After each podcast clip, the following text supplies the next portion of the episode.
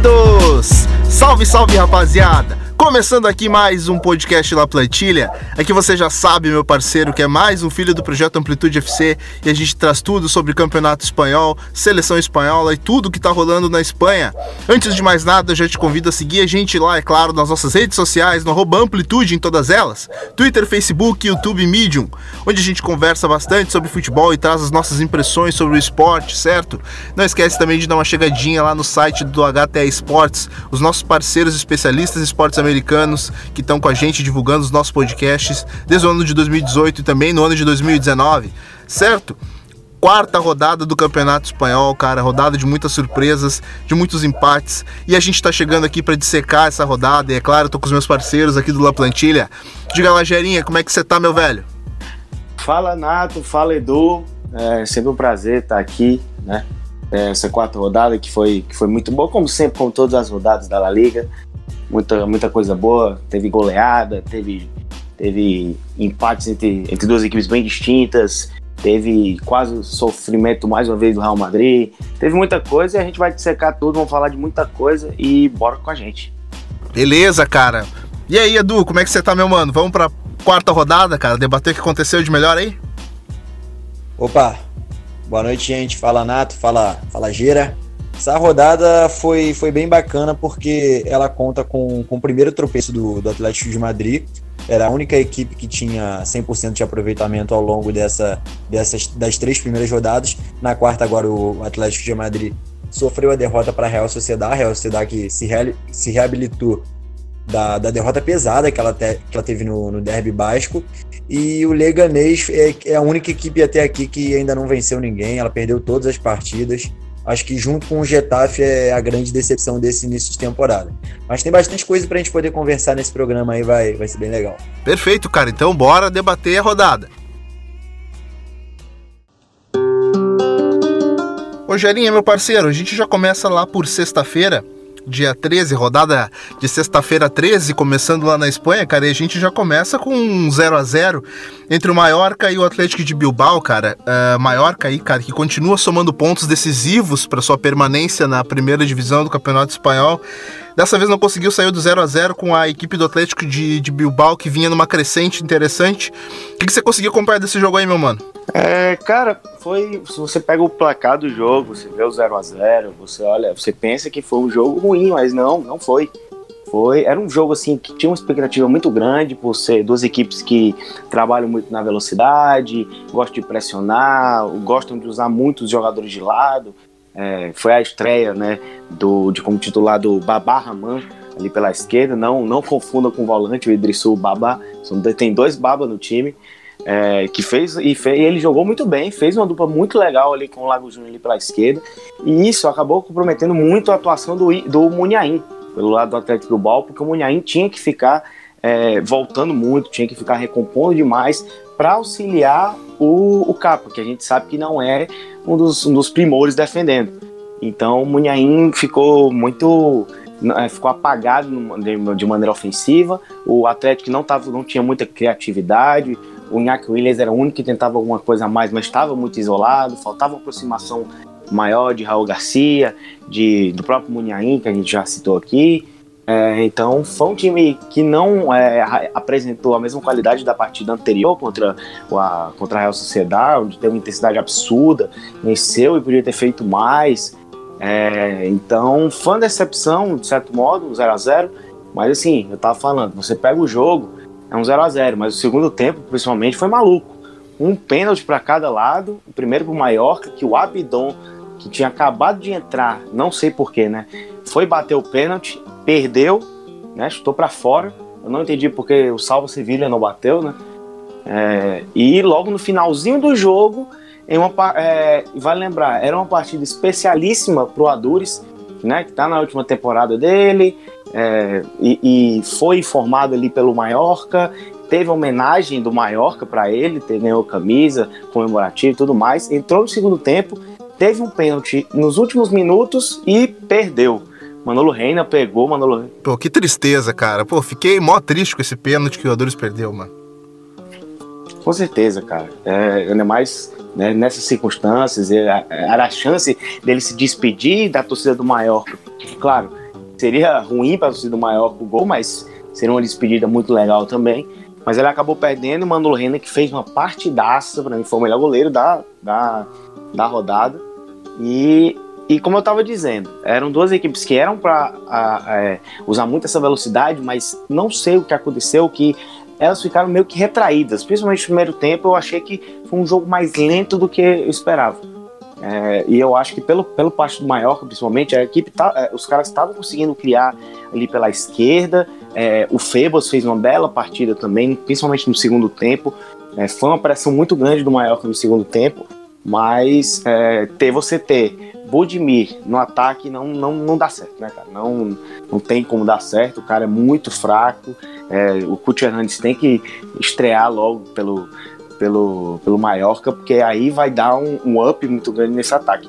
Mas foi uma partida bem legal, principalmente no segundo tempo, e um resultado ok para o Mallorca, é, por mais que tenha sido em casa, mas é, contra o Atlético Bilbao que vinha embalado, tá lá em cima. Pro Atlético dava para ter vencido, era para ter vencido, né? Até porque o Mallorca é um time que vai brigar para não cair e ter mantido essa boa fase. Mas a equipe do, do Garitano ainda continua bem. E, e tem muita coisa ainda para rolar para essas duas equipes. O Malca vem me surpreendendo e o, e o Atlético também está numa pegada muito boa. Agora tem que ver se vai segurar essa pegada também. Fala aí, Edu, o que, que você conseguiu acompanhar desse jogo aí, cara?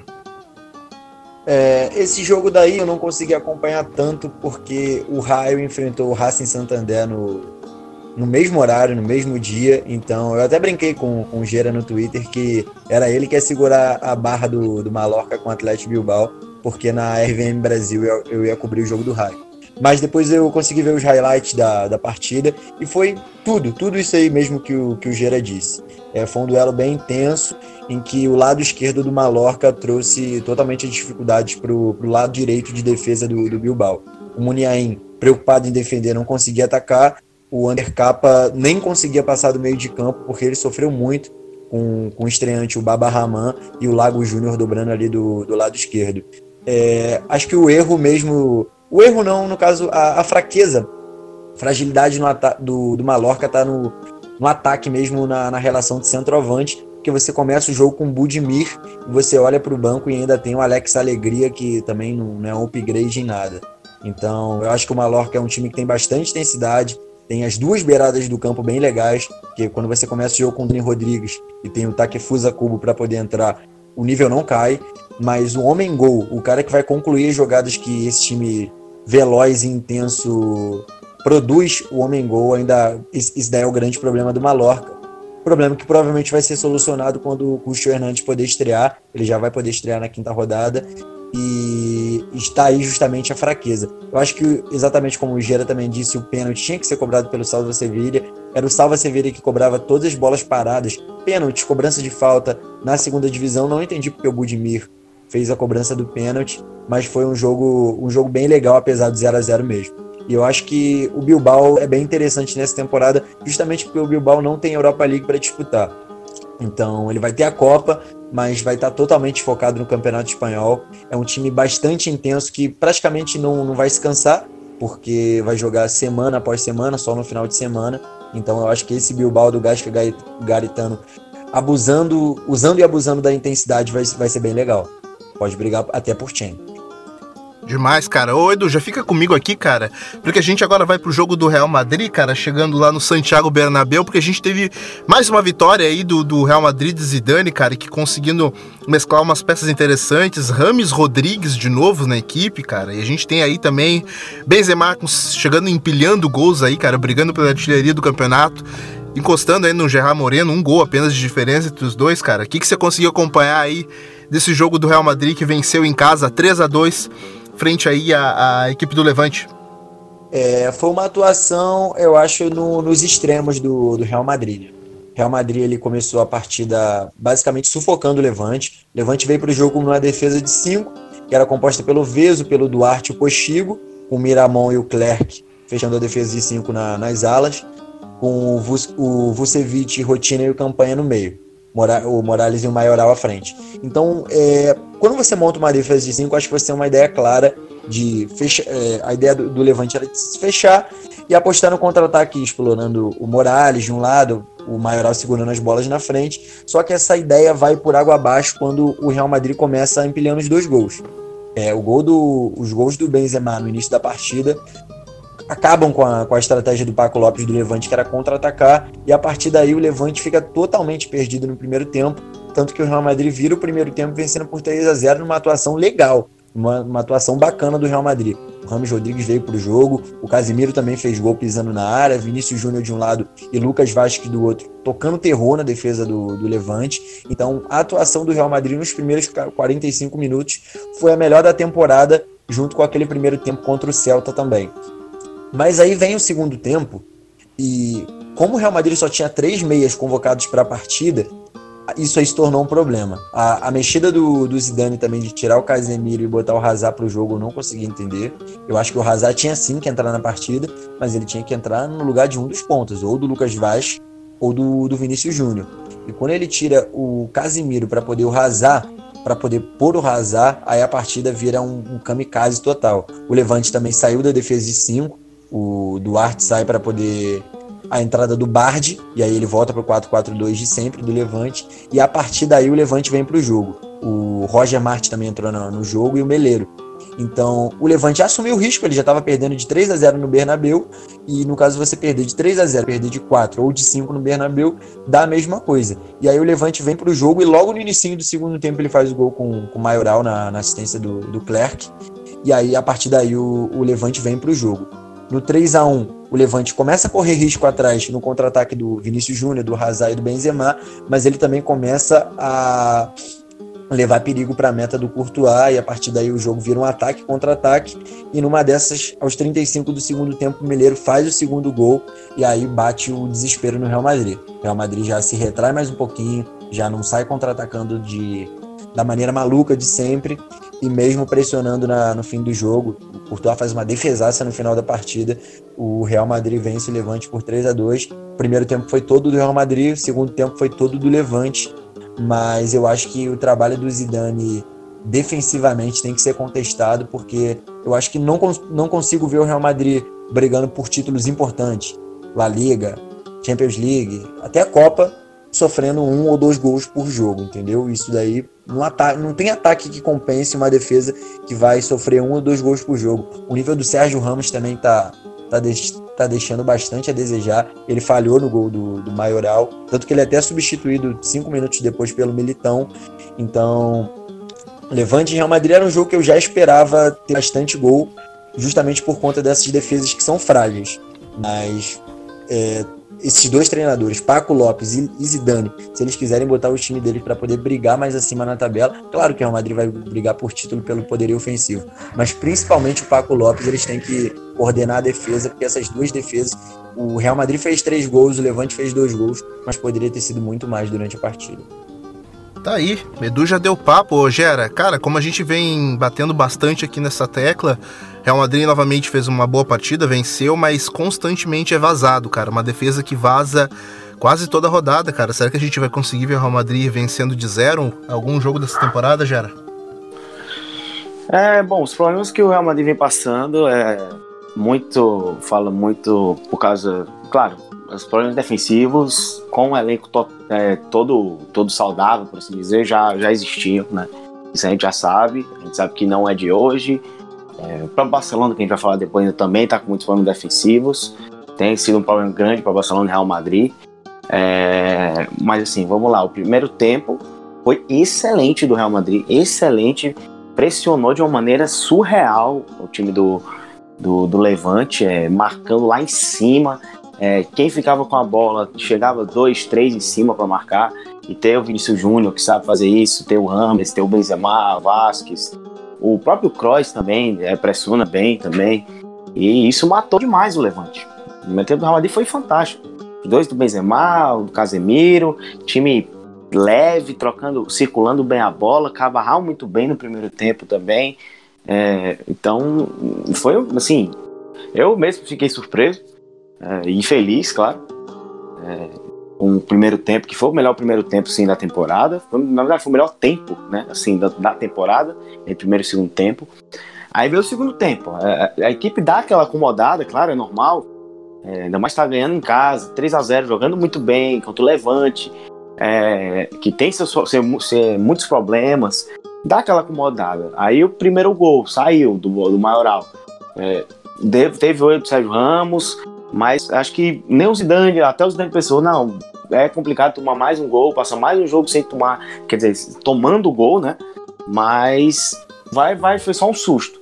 Aí ele vai lá. A questão dele ter tirado o Casemiro, é a única, a única explicação que tem é exatamente pelo Real Madrid só ter três meias. E o Casemiro vai jogar agora contra o PSG na, na, no meio de semana.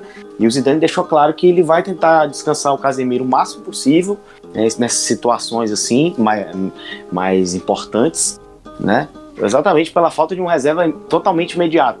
É porque o reserva dele em tese nessa temporada vai ser o Valverde. Valverde está machucado, assim como Modric, como Isco, e até por isso os três meias a gente olha assim, é impressionante. Só um, um clube como o Real Madrid tão grande, tão planejado, ir para um jogo é, sem ser de pré-temporada, por exemplo, com três meias. E os três meias são os titulares, não tem que repor. Então é, é, complicado a gente pensar nisso, né? E, mas enfim, a gente ficou mais guarnecida. É, por mais que tenha tomado o primeiro gol, foi para cima atrás de fazer mais, podia ter feito mais também. O Aitor foi, foi muito bem né, nessa partida, mas tenha tomado três gols. O goleiro do Levante pegou muita bola, quase o Hazard faz um lindo gol também. É, então, hum, tem coisas a melhorar. É, depois ele tomou um gol do, do Gonzalo Meleiro. É impressionante como, como isso foi absurdo, porque o Meleiro é reserva nesse time, né? E, e os dois gols do Levante vieram de duas leis do ex. Os únicos dois jogadores do ex-Real Madrid que tinham, no time, que tinham no Levante, que tem no Levante, saíram, foram os que fizeram o gol no Real Madrid em pleno Bernabéu. Pô, puta que pariu, é verdade, hein, meu?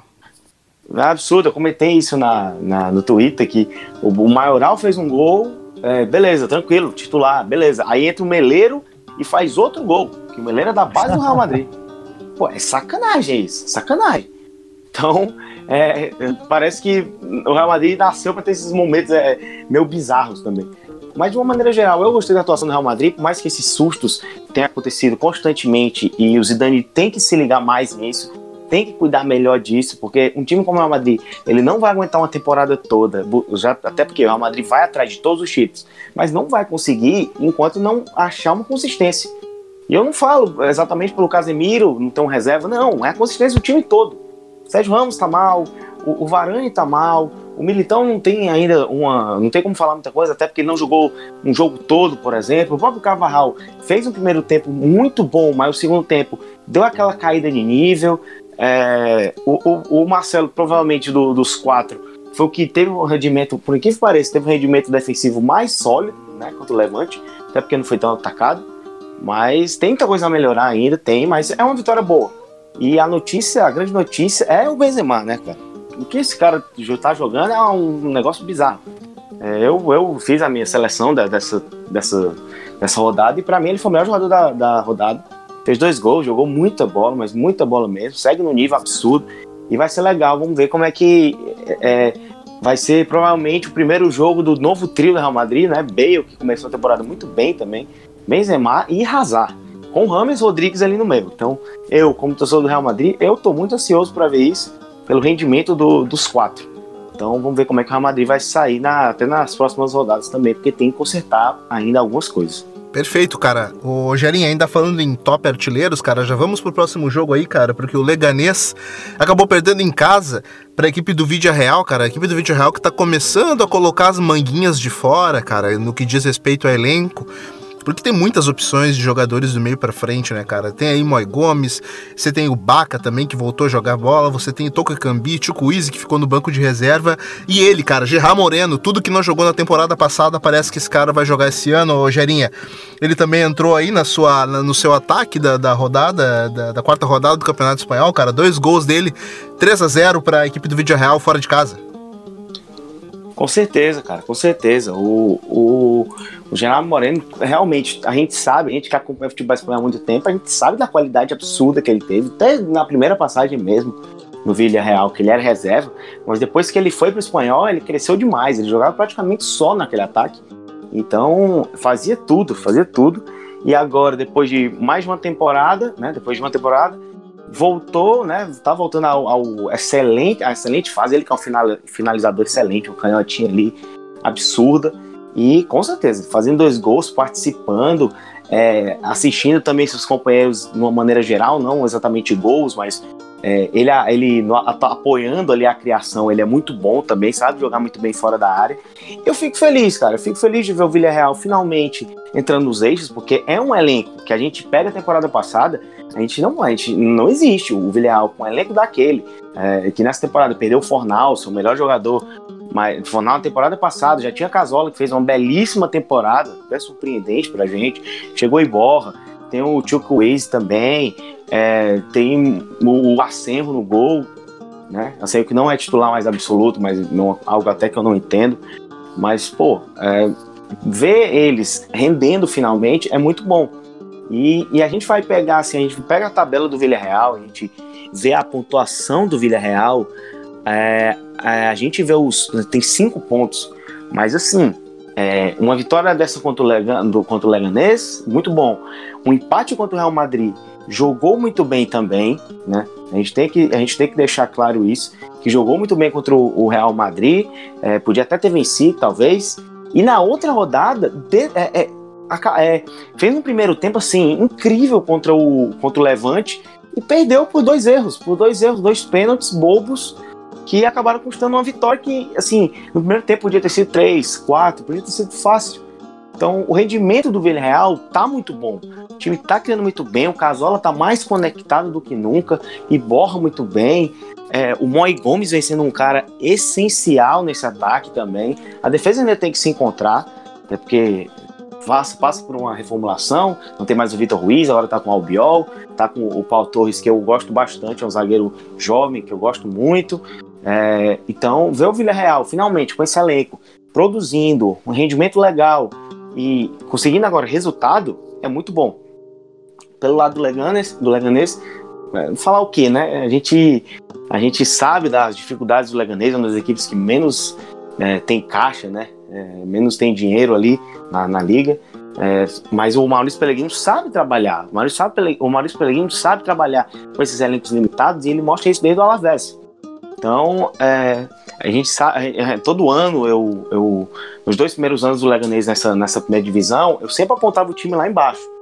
É, parece que eu sou, é, parece que eu tô zicando agora, porque eu, nessa eu coloquei ali na, na 13 terceira, 14 quarta colocação, um campeonato tranquilo, porque é um time organizado, e nessa tá horroroso, perdeu todos os jogos, tem jogado muito mal, Butarque, que é que é, é, um, é um lugar hostil para muitos times. Agora parece que não, não tem mais essa, né? É, agora tomou um 3 a 0 em pleno, em pleno Butarque. Pô, tem muita coisa para melhorar ainda. E, e, o jogo e o resultado fala por si só. Foi um domínio do Villarreal. O teve sua chance, teve, mas nada muito muito perigoso assim. E o Villarreal garante uma, garante uma vitória importante para dar uma moral ainda maior para os caras e, e seguir porque o, o rendimento está muito bom, mas também tem que vir o resultado. E aí, do meu parça, será que esse ano vai dar para sonhar com voos mais altos aí da equipe do Vídeo Real? Gerinha já deu papo, hein? Verdade, verdade. É, eu espero o Vídeo Real voltando à Europa nesse, nessa temporada. Não sei se vai ser brigando por UEFA Champions League ou se vai ser Europa League. Mas o que a gente consegue projetar no elenco que tem Iborra, Casorla, Gerard Moreno voando, é, o Chuck Weezy, o Ekambi e jogadores de, dessa magnitude de frente, o Ontiveros, que eu sou fanzaço, ele ainda não encontrou o lugar no, nos 11 iniciais, mas com o tempo vai, vai, vai encontrar sim. Moi Gomes, que eu, que eu não sou tão fã, mas também é bom jogador. No elenco que tem tanta capacidade do meio para frente, que trouxe o Albiol do meio para trás, a volta do, do Alberto Moreno do, do, do, Liverpool, eu acho que a gente tem que projetar esse, essa equipe brigando no mínimo por Liga Europa. É, gostei bastante, o, o Vila Real já merecia essa vitória. Vila Real fez uma partidaça contra o Real Madrid no 2 a 2 fez uma partidaça contra o Levante no 2 a 1 mas nessas duas partidas a gente tem um ponto em comum, que o Vila Real se desconecta da partida e que em cinco minutos em que ele apaga, ele sofre os gols e, e não tinha conquistado os pontos. Quanto o próprio Granada na primeira rodada, ele faz quatro gols no Granada e toma quatro também. Isso daí, o Vila Real, foi um time marcado sempre pela solidez defensiva, é algo incomum. E nessa partida não. O Vila Real, eu assisti essa partida inteira. O Vila Real foi concentrado do primeiro minuto ao último. Ele dominou, engoliu o Leganês e mereceu a vitória. Essa vitória que ele já merecia desde as outras rodadas, ela, ela saiu. É uma partidaça do, do Casorla. Isso aí é chovendo molhado, né? Falar que o Casorla jogou bem, mas ele acabou com o jogo. O Gerard Moreno, ele tá no. Começou a temporada lembrando aquele Gerard Moreno do, dos velhos tempos do espanhol. Tá fazendo gol. Tá, ele tá jogando até um pouco mais pela direita, não tá jogando. A gente vê Vila Real a gente já pensa no 4-4-2. Mas o Anguissá começa a partida sendo esse meia pela direita, só que ele não é bem um meia, ele é mais um volante. Então o Iborra e o Casola fortalecem o centro do campo Man Gomes pela esquerda e o Anguissá ele vem para o meio e o Vila Real vai tipo para um 4-1-4-1 em que o Gerard Moreno cai para a direita e o e nesse caso foi o Baca que foi o centroavante. Então saindo da, da ponta para dentro, da direita para dentro, o Gerard Moreno foi muito perigoso. Ele abre o placar no numa bela jogada do, do Casorla, que ele dá o passe de primeiro e deixa ele na cara do gol, a finalização do Gerard Moreno é qualquer nota também. E aí, a partir daí, o Leganês quando o Leganês sofre 1 a 0 ele é um time muito muito limitado para poder criar chances para poder empatar. O Leganês começa a cruzar a bola na área e no primeiro tempo mesmo o Vila Real amplia, amplia para 2 a 0 Termina o primeiro tempo 2 a 0 e o Leganês não, não tem poder de reação nenhum. O Leganês tem até jogadores interessantes do meio para frente, que são o Bright White, ele chegou muito bem no Leganês. Tem o, o Arnaz e o Oscar Rodrigues, um da base do Barcelona, outro da base do Real Madrid, com o Enesiri, que é um centroavante que não tem média da melhor qualidade, mas é um centroavante brigador. Só que o Leganês, o, o trabalho do Maurício Peregrino é bem legal do meio para trás, do meio para frente. É um time que cria muito pouco, que não tem tanta criatividade assim para criar chances de gol. E o segundo tempo começa no 2 a 0 o estádio de Butarque não estava tão lotado, o Leganês não conseguiu botar aquela pressão que ele costuma pôr, estava chovendo também, então, o Vila Real controla perfeitamente a partida e no final do jogo Gerard Moreno faz o terceiro gol do, do Vila Real, o quinto gol dele no campeonato em quatro partidas, se isola totalmente na artilharia. Acho que ele tem que aproveitar que o Messi não estava jogando ainda, que a partir da quinta rodada o Messi vem para o campeonato. Mas ele consegue fazer cinco gols em quatro partidas, é com certeza um dos destaques desse, desse início de campeonato espanhol. Merecido essa vitória do Vila Real. Merecido demais, né, cara? Então partimos para o próximo, para o próximo jogo, o Edu. Bora lá pro Anueta, cara, porque a gente teve um jogão aí, cara, e eu posso dizer talvez que esse seja o confronto da, dos dois melhores mercados que a gente viu aí, cara, que a gente analisou lá no nosso, no nosso início de, de campeonato espanhol, quando a gente trouxe aqui as, todas as, as equipes, uh, dissecamos aí o que, que, que, melhorou, o que, que piorou, enfim, a gente trouxe aí detalhado. Cara, a gente teve esse confronto aí da Real Sociedade contra o Atlético de Madrid, cara, e pesou muito uh, esses novos reforços da Real Sociedade, cara. Jogaço do Degar, jogaço do Monreal, uh, jogando muito bem, grande vitória da Real Sociedade na noeta. 2 a 0 Verdade. É... Era um dos jogos mais esperados da, dessa rodada, talvez o jogo mais esperado, esse Real Sociedade Atlético de Madrid, justamente por conta, eu falei até no, no início, na, na abertura do programa, justamente por conta da Real Sociedade vindo de uma derrota bem pesada do Derby Basco contra o contra a maior rival contra o maior rival Atlético Bilbao. E eu queria ver como a Real Sociedade, time de meninos da Real Sociedade ia se portar enfrentando o Atlético de Madrid em casa, primeiro jogo da temporada no Anueta, novo Real Stadium, acho que é Real Stadium, não, tenho certeza. O Gera, o Gera vai saber o nome. Mas eu vou chamar de Anueta sempre, eu vou chamar de Anueta sempre. Então... É pra chamar de Anueta, Edu. Não, não, não, tem como. Eu chamo, eu chamo, nessa, né? eu chamo de El Madrigal até hoje, do é Villarreal. Isso, e perfeito. Então, vamos lá, vamos de Anueta, então. É, o Anueta estava abarrotado, abarrotado. O que eu mais achei legal foi que eles tiraram aquele espaço que tinha enorme entre o gol e, a, e, o, e o campo dos. O, o gol e a arquibancada, no caso. Então ficou, virou um caldeirão mesmo. O estádio estava totalmente abarrotado. E isso aí empurrou a meninada da, da Real Sociedade para cima. É, o Odegar fez mais uma atuação daquelas. O Odegar chegou voando na, no País Basco. Mesmo na, na derrota que teve para o o Atlético de Bilbao, o Odegar foi o único que se destacou na, na, na partida. Então, Monreal chegou com tudo também, vindo do Arsenal, já estreou com gol. Então, vitória gigante, gigante da Real Sociedad. A Real Sociedad dominou a partida do minuto 1 ao minuto 90. O Atlético de Madrid foi totalmente reconhecível. Saul não começou bem a temporada. Coque também começou abaixo. É, a bola não chegava de jeito nenhum para a rapaziada da frente do Atlético de Madrid. Então foi uma partida em que o Atlético de Madrid foi engolido do minuto 1 ao minuto 90. O William José também se portou bem nessa partida, foi, foi bem melhor do que, do que nas últimas rodadas. E a Real Sociedade engoliu o Atlético de Madrid no Anoeta. Também gosto, gostaria de citar também o Porto, é um, é um jogador que eu gosto pra caramba. Ele não tá situado nesse, nesse esquema de meninos talentosos, é, você dá Januzaj, Canhotinho bom de bola, o Oyarzaba, o Odegar, mas o Porto é a velocidade. O, a Real dá um elenco cheio de arcos, mas a flecha é o Porto que veio do Hirona, preço de banana, na verdade, veio bem baratinho e tá, tá entregando também bem também quando vem do banco se associando. Eu acho que essa Real Sociedade aí vai, vai brigar por Liga Europa e pode também brigar por Champions. A gente tem muitos times dessa temporada para poder brigar por Liga Europa e por Champions. Atlético Bilbao, Vila Real, acho que o Sevilha briga por Champions com certeza. Valência vai ser essa incógnita por conta da, da demissão do Marcelino, mas esse, esse time novo, essa meninada da Real Sociedade, ela, ela vai dar trabalho na temporada. Vitória gigante contra o Atlético de Madrid. Pois é, e aí, Gerinha? Martinho Odegar, por favor, abra seu coração. Ah, cara, aí você tá, você tá mexendo muito comigo. Que jogador fantástico. Como eu disse, eu comentei durante o jogo que Odegar é o moderno no clássico. Ele, tem, ele é aquele camisa 10, ele é aquele camisa 10 de passe, de organização, aquele clássico, né, que, que tá ali, fica na entrelinha ali, é, só é, distribuindo tudo mais, mas ele também é moderno. Ele, ele sai, ele abre para o lado, ele vai buscar a bola como quase um, como um meia central, às vezes até como um segundo volante, carrega.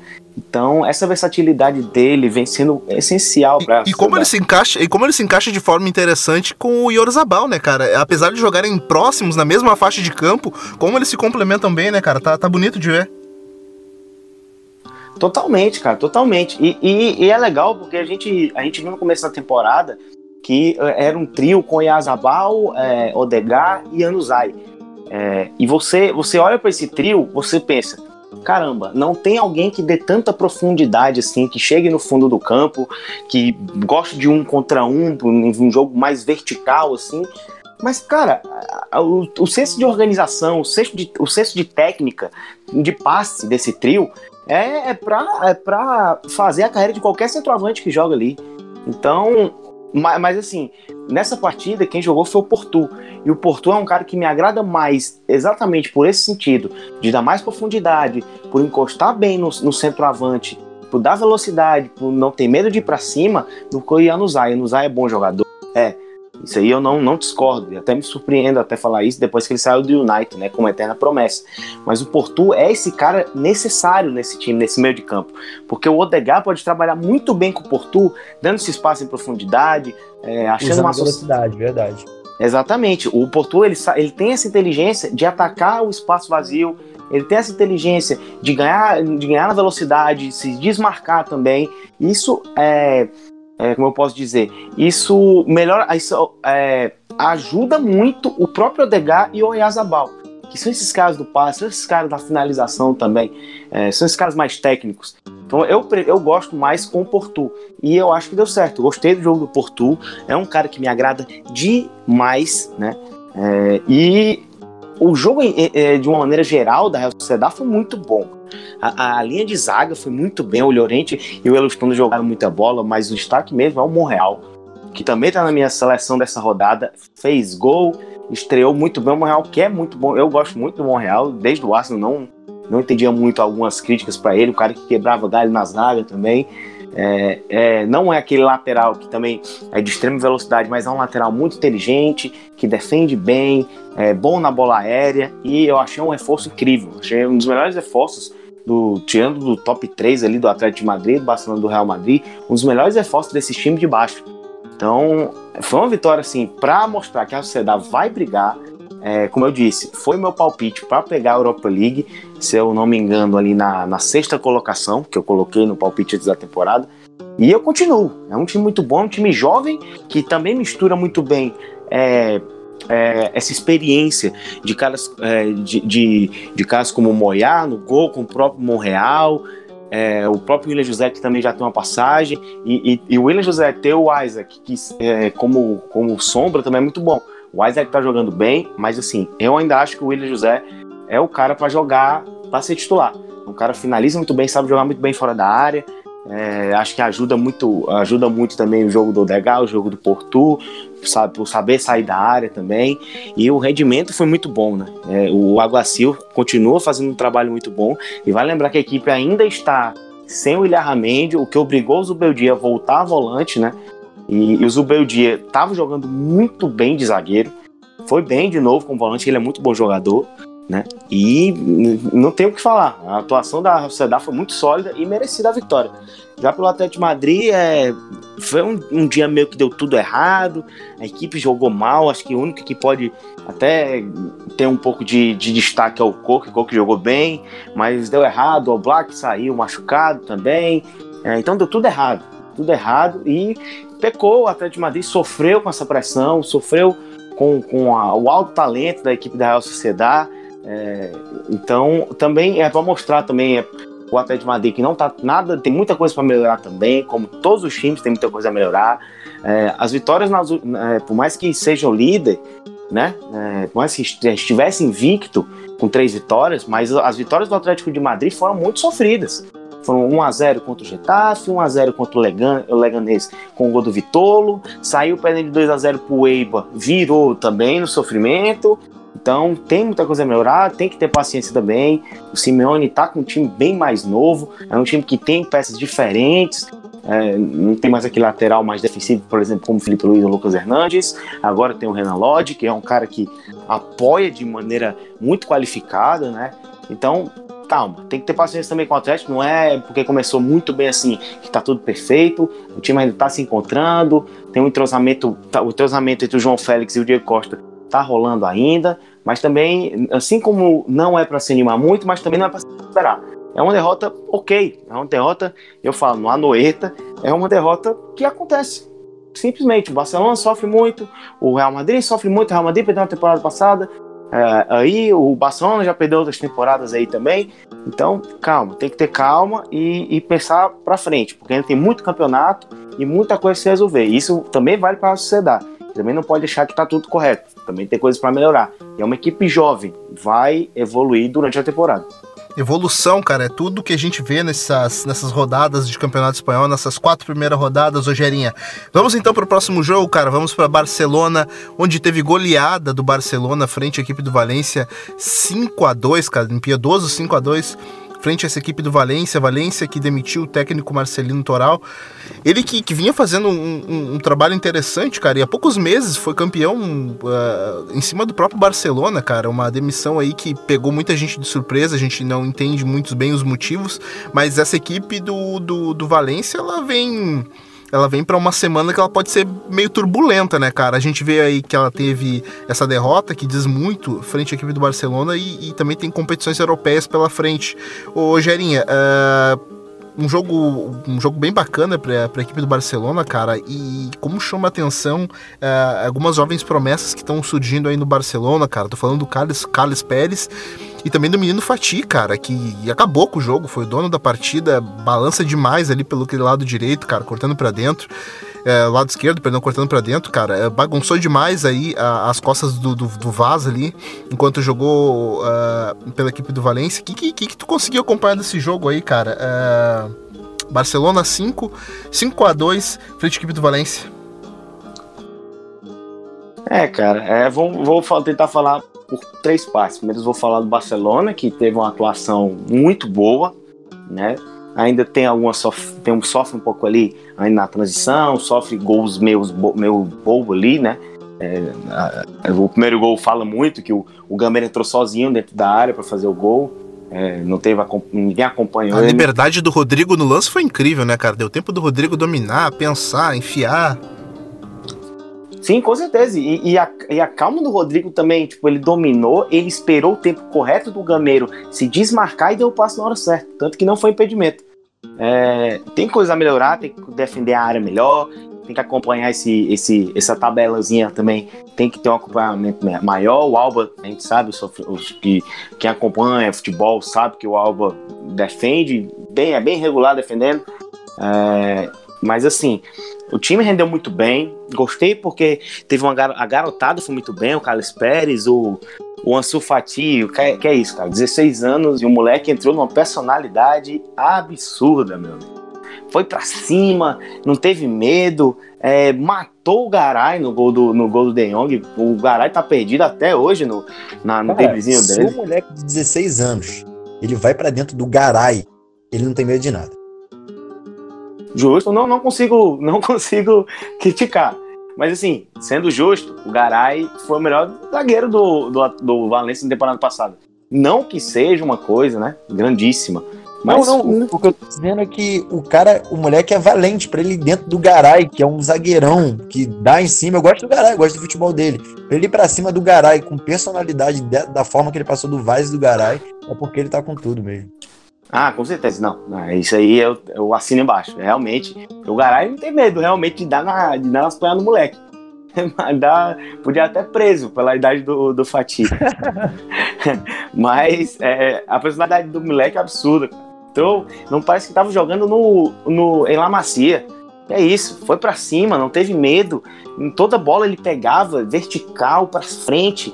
E, e é, raramente ele, dava, ele dava, tocava muita bola atrás, ele tentava um toque vertical achar um dois, uma associação, passar e se desmarcar. E, cara, atuação intensa, de até os 60 minutos que ele estava em campo, sempre muito participativo, sempre aparecendo demais. E, e, é muito bom, é muito bom o Barcelona ver essa garotada aparecendo. É um produto de Lamazia, então. É, e também é, é, é muito bom, né, cara, ver como exatamente por ele ser um produto de Lamazia, é, mostra que já, a gente já sabe que o Barcelona vai tratar com um carinho muito grande, porque parece que tem essa dependência do, da torcida do Barcelona de, de sempre tentar achar um grande craque, como foi Iniesta, como foi Xavi, como foi Messi. É claro que a gente sabe que são jogadores especiais, não vai surgir da noite pro dia, né? Mas, é, enfim, atuação muito boa do Barcelona. De Jong muito bem também. Jogou muita bola, tá cada vez mais à vontade é, né, nessa equipe. Parece que já joga nesse meio de campo aí há muito tempo, já faz uns cinco anos que ele joga aí, é, nasceu para jogar ali, né? E vem se mostrando cada vez mais. Agora falando do Valência, cara, é muito é uma situação assim conturbada e olha, eu, eu quero muito que eu esteja muito errado, muito errado. Mas essa decisão do Peter Lin de, de demitir o Marcelino, para mim, acabou com a temporada do Valência aí porque o time estava montado pra, pra, na cabeça dele, a temporada já tinha começado, já tinha passado é, o mercado, né? Já tinha passado o mercado, o time estava a cara dele, ele conseguia um, um, não perdeu nenhuma grande peça, o Rodrigo ficou, a equipe já tem, é, tem a, a, o esqueleto, o estilo de jogo dele, e pô, do nada o cara sai. O cara que, que conquistou muita coisa, né, nesses dois anos, conquistou a Copa, a Copa do Rei. A temporada passada do Valência, pouca gente fala, mas a temporada passada do Valência foi excelente, cara. Campeão da Copa do Rei, semifinal de, de, de Europa League. É, exatamente. E também a quarta colocação na Liga. O Valência tinha começado mal na Liga. Mas foi, foi um segundo turno muito bom. Foi lá e pegou a quarta colocação que garantiu vaga na Champions. Então, assim, é, foi uma temporada excelente do Valência, excelente. Com título, com boas atuações, chegando mais, maior, mais longe que deu no, na Europa League. E o time tava com a cara dele, o time tinha o estilo dele, sabia jogar e ia para uma segunda. Ia pra, e, e tava voltando para Champions mais uma vez. E com a cascazinha da última temporada, porque a última temporada a gente sabe dos erros que, que a equipe teve na fase de grupos, sofreu, né, num grupo difícil, que tinha, que tinha United, que tinha Juventus. É, então, assim, você mudar dessa maneira, cara, nada assim, tudo bem que a gente sabia que tinha alguns problemas ali entre o Marcelino e o, e o Alemani, que é o, que é o diretor, com o Peter Lin, mas, pô, fazer isso nesse momento não, não existe, cara. Podia aguentar pra, até onde dava, ver se a relação melhorava, algo do tipo. Isso quebra. O Celades, a gente tá gravando isso aqui na segunda-feira, o Valencia vai jogar na Champions nessa terça-feira. O Celades, ele falou, o Celades não tem culpa de nada, o Celades é um cara que não nunca nem treinou uma equipe, uma equipe é, principal. Ele treinou a seleção sub-21 da, da Espanha muito bem, por sinal, foi muito bem. É, foi assistente do Lopetegui no Real Madrid, né?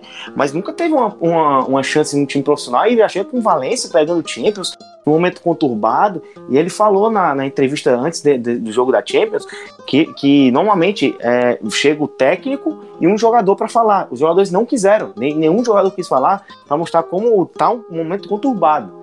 E isso, isso é, foi, foi espelho na partida. Equipe, é, sei lá, sem vontade. Pô, isso se reflete muito, né, cara? Isso que você fala é emblemático. Isso, isso demonstra até um grupo que tava fechado com o Marcelino, pô.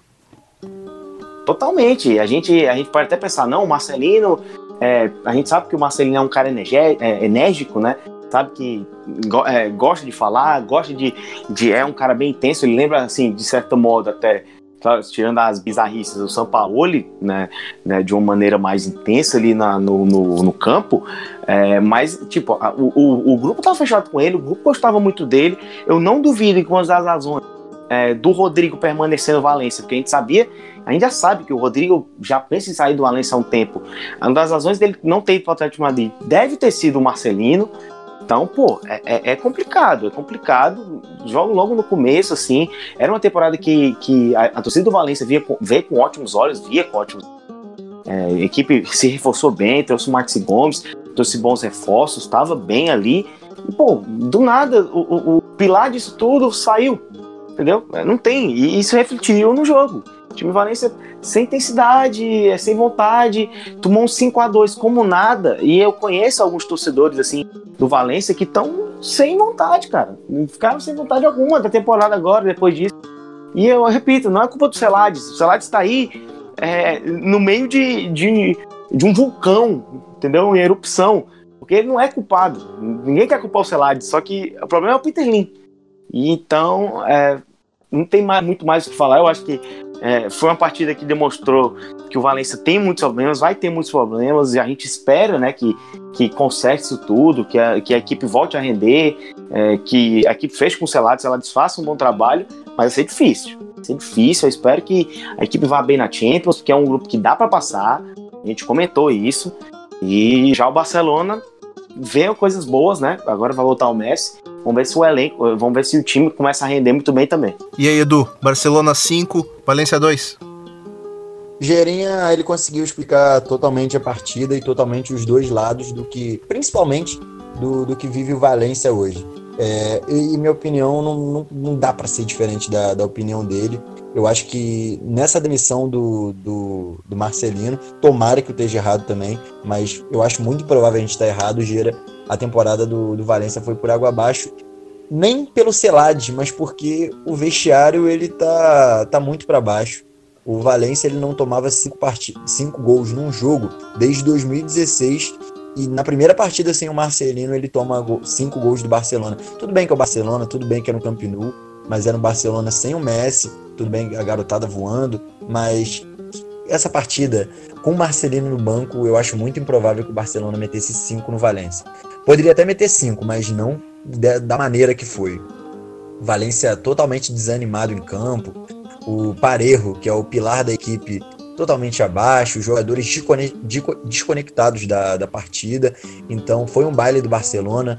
O Ansu Fati ele começou voando a tomada de decisão dele com 16 anos. A gente volta na semana passada, quando ele faz o gol de cabeça contra o Osasuna, aquela cabeçada dali é de gente grande.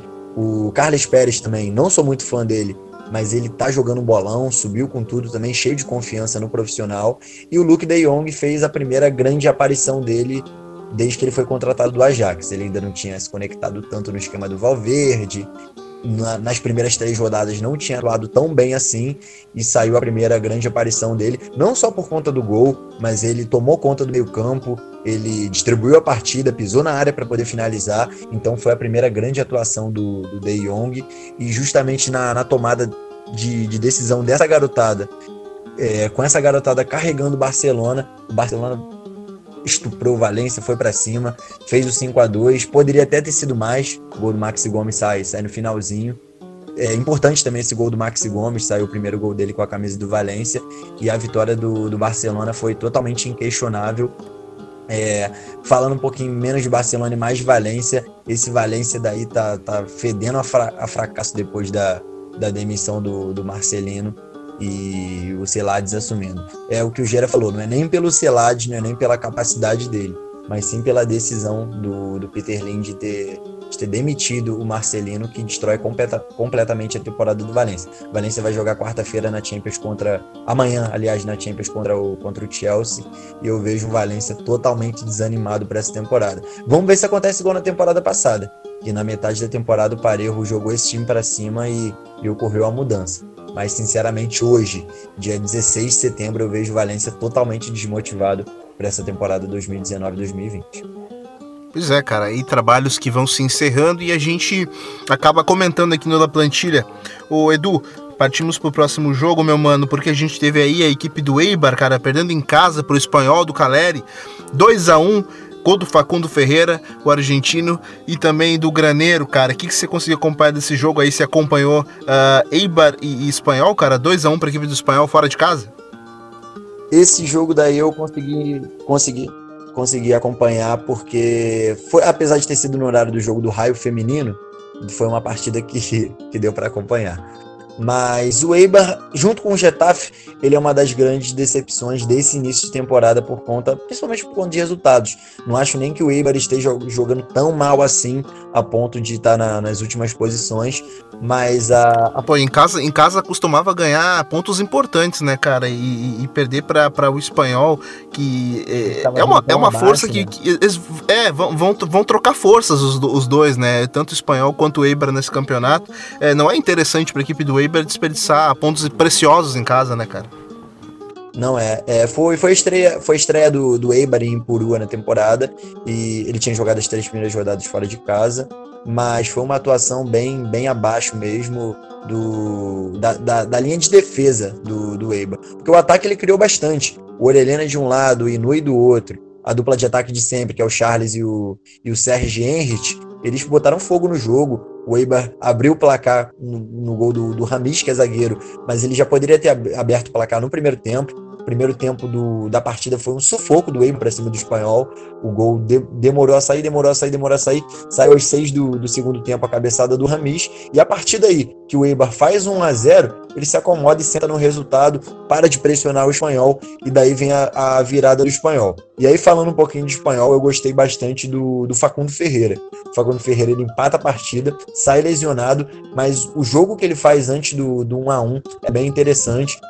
Ele que formou uma dupla bem legal com, com o Caleri. O Yulei ele começou no banco essa partida, foi barrado pelo, pelo treinador do espanhol. Então, eu acho que essa dupla daí pode ser a dupla que vai dar um pouquinho de alegria para o torcedor do espanhol, que é o, o Jonathan Caleri e o, e o, Fer, e o Facundo Ferreira, dupla de, de argentinos na frente. O Mark Rock ele foi muito abaixo nessa partida, fez a dupla de volante com o Vitor Sanches mas e o Melendo também, Melendo também foi totalmente abaixo. Então, nesse jogo aí que a garotada do espanhol não conseguiu dar conta, o Mark Roca e o Melendo, quem salvou foi, foi a galera veterana. O Ferreira empatou a partida, ele faz o gol, sai machucado no gol que ele fez e no lugar dele entra o, o Graneiro. E o que, o Graneiro faz? Substituindo o Ferreira, o Graneiro faz o gol da vitória, uma, uma boa jogada pelo lado esquerdo, cruzamento, e o, e o Graneiro só escora para virar a partida.